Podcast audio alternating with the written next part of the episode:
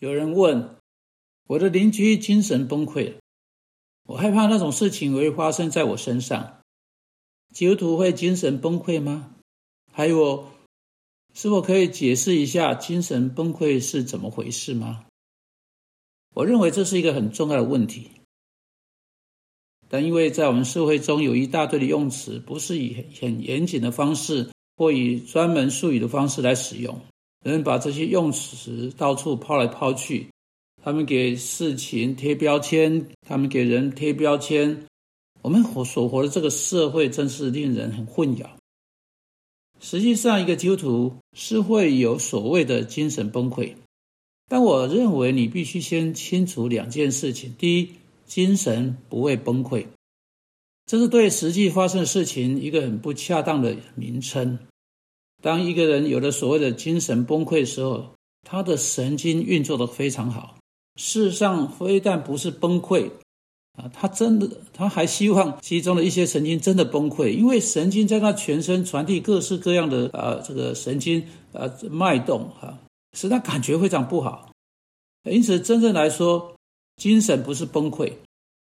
这个神经有点像某种神秘的东西啊，不知道怎么偷偷的爬到了一个人的里面，抓住了他。他突然间发现自己处在一种状态当中，他不能对这个事情做什么，不能控制他，所以他需要某种特殊的医药治疗啊，好去处理啊。所以这也不是问题所在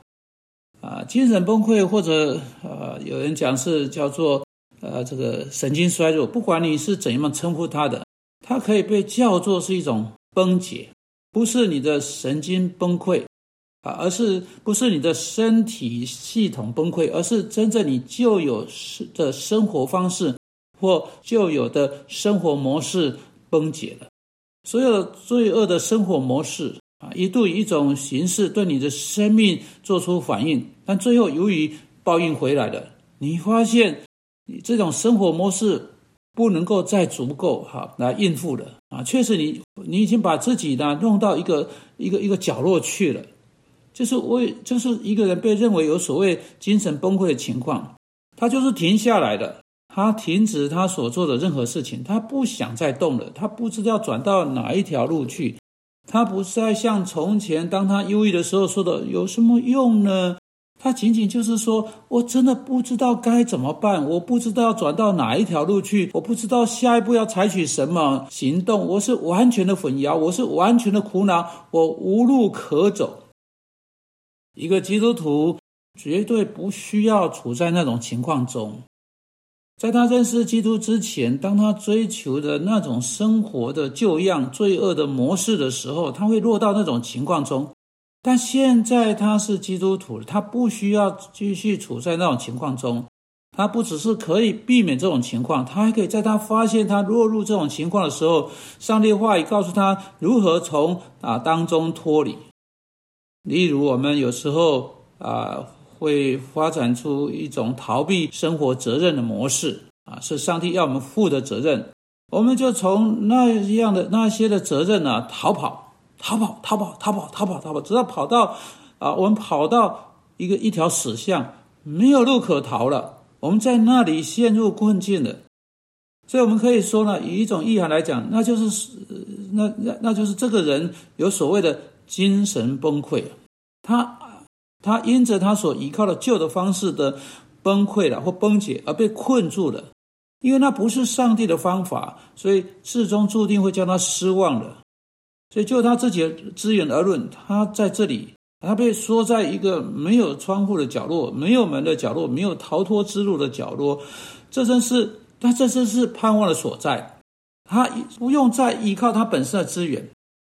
所以你要知道，一个基督徒可以反过来跟保罗啊一起这样说哈，他能够说，如果他跟随上帝的方式，他从来不会被赶到那种地步。保罗在格林多后书四章八节。这样说哈，我们四面受敌却不被困住，心里作难却不致失望，遭逼迫却不被丢弃，打倒了却不致死亡。你看到哈，以上帝的方式去处理生命问题的不同之处就是这个。当以上帝的方式去处理问题的时候，虽然事情会变紧张了，虽然事情变困难了，虽然事情一时之间变得很难去承担，但总是有一个限度了。在我们说到的那个角落时，总是有一扇窗户，总是有一道门可以出去。我们在上帝里面，在上帝模式以上帝方式，绝对不会处在一种使我们失望的处境。总是有上帝的话告诉我们要去做的某件事情可以做。所以，因此，当一个人哈被呃被整个这个被整个卡住了，在生活上觉得自己缺缺乏资源，不知道下一步要转到哪一条路上去的情况当中，发现自己处在死巷中，被关在一个角落的时候，他发现所有的问题都回到他的肩膀上，是而且是重到他无法承担的时候，他真的是需要去脱去他旧的方式。这时候，他是来到一个恰恰好的地步，哈。去好去做这件事情，因为旧的方式已经崩解了啊！不管是什么时候啊啊，不管是什么时候，如果他现在就转到上帝的方式，看看上帝的话对他的问题到底说了什么。如果他听从上帝的话，这个人是在一个最理想的地步去做出戏剧性而且是快速的改变。你知道啊？当一个辅导者去帮助人的时候，他常常要花很多时间帮助那个人去打破这些旧的模式，帮助他开始去看到那些罪恶的方式是怎么运作的。经常这要用到用用掉好几个礼拜，然后他才能够帮助这个人去用上帝的方式替代方式去取代这些旧的方式。但在这里有一个人啊。任务的第一阶段呢，已经达成了。他的旧模式、旧方式已经失败，他已经自行崩解了。他不能够再依靠他旧有的生活模式了。他知道这些模式是不可靠的，他是没有资源，他也不知道转到哪里去找到正确的出路。所以，一个有所一个所谓有有所谓精神崩溃的人，他是一个寻求帮助的人，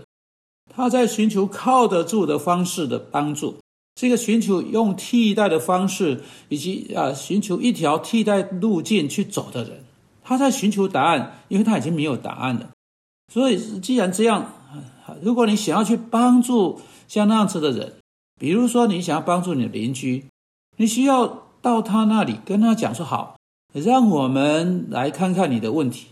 好好来看你的问题，好好来看你对你的问题做了什么。”啊，当你跟他仔细讨论问题什么，当你仔细的看这个人对他的问题做了什么，那你就可以指出整件事情是在哪里出了差错。啊，你说哦，这个是你的问题，这是你怎么处理它？难怪你没有资源，因为你所做的不是上帝要你处理他的方式啊。好，现在呢，啊，要反过来，那我们来看看上帝在他话语中说要怎么做。你就打开圣经，打开有关的经文，对那个人指出要怎么做，帮助他明白向前走的不同方式啊，帮助他看见上帝说那件问题要怎么去处理，那你就使就能够帮助那个人啊脱离他现在所处的那种情况当中。无论他是是在他的生活中不断的说谎，现在谎言被揭穿了，哈啊赶上他了啊，或者是有苦读，使他跟其他人的关系中断了。不管是什么，他都可以在上帝的话语中找到答案。如同保罗在以弗所书第四章说的：“谎言可以脱去，可以实话来来代替，说实话代替。而且一个人可以不用含怒到日落，他不需要变成苦读啊。如果就像保罗也在那一段经文说的，不管问题会是什么，上帝的话都对这个提出合乎圣经的替代方案。你要找出那个替代方案，并且以顺从的心、以祷告的心，将这个替代方案付诸实行，这就是对精神崩解问题的答案。哦，主啊，求你帮助那些处在这种情况中的人，或者那些帮助处在这种情况中的人，能够在你的话语中找到答案。奉主的圣名祷告，阿门。